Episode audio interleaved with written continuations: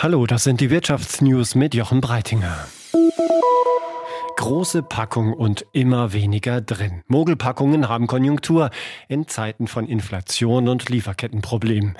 Den Vogel abgeschossen hat dieses Jahr das Streichfett Rama, sagt zumindest die Verbraucherzentrale Hamburg. Eine Preiserhöhung von über 20 Prozent und zwar so, dass es kaum zu bemerken ist. Das hat Rama mit Abstand zum Sieger des Negativpreises gemacht. Und die Mogelei geht so.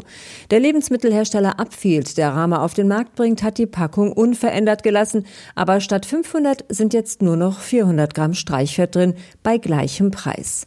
Das sei besonders dreist, so die Verbraucherzentrale Hamburg. Der Margarine würde fast immer in 500 Gramm Einheiten verkauft. Und da auch in den Rama-Becher theoretisch immer noch 500 Gramm passen, sei die Mogelei beim Kauf kaum zu erkennen. Noch nie habe es zu einem einzelnen Produkt so viele Beschwerden gegeben wie in diesem Fall. Die Mogelpackung des Jahres wird von den Verbrauchern und Verbraucherinnen gewählt. Mit ihr wird die dreisteste versteckte Preiserhöhung Preiserhöhung ausgezeichnet. Susanne Henn, SWR Umweltredaktion.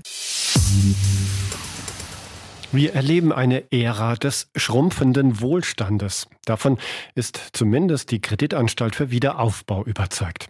Die staatliche Förderbank warnt in einer aktuellen Studie vor einem wirtschaftlichen Abstieg Deutschlands. Das Fundament für ein weiteres Wachstum des Wohlstands in Deutschland bröckelt, so die Analyse der KfW. Zwei Hauptgründe macht die staatliche Förderbank dafür aus. Zum einen der zunehmende Mangel an Fachkräften quer durch alle Branchen, zum anderen die sinkende Produktivität der Unternehmen.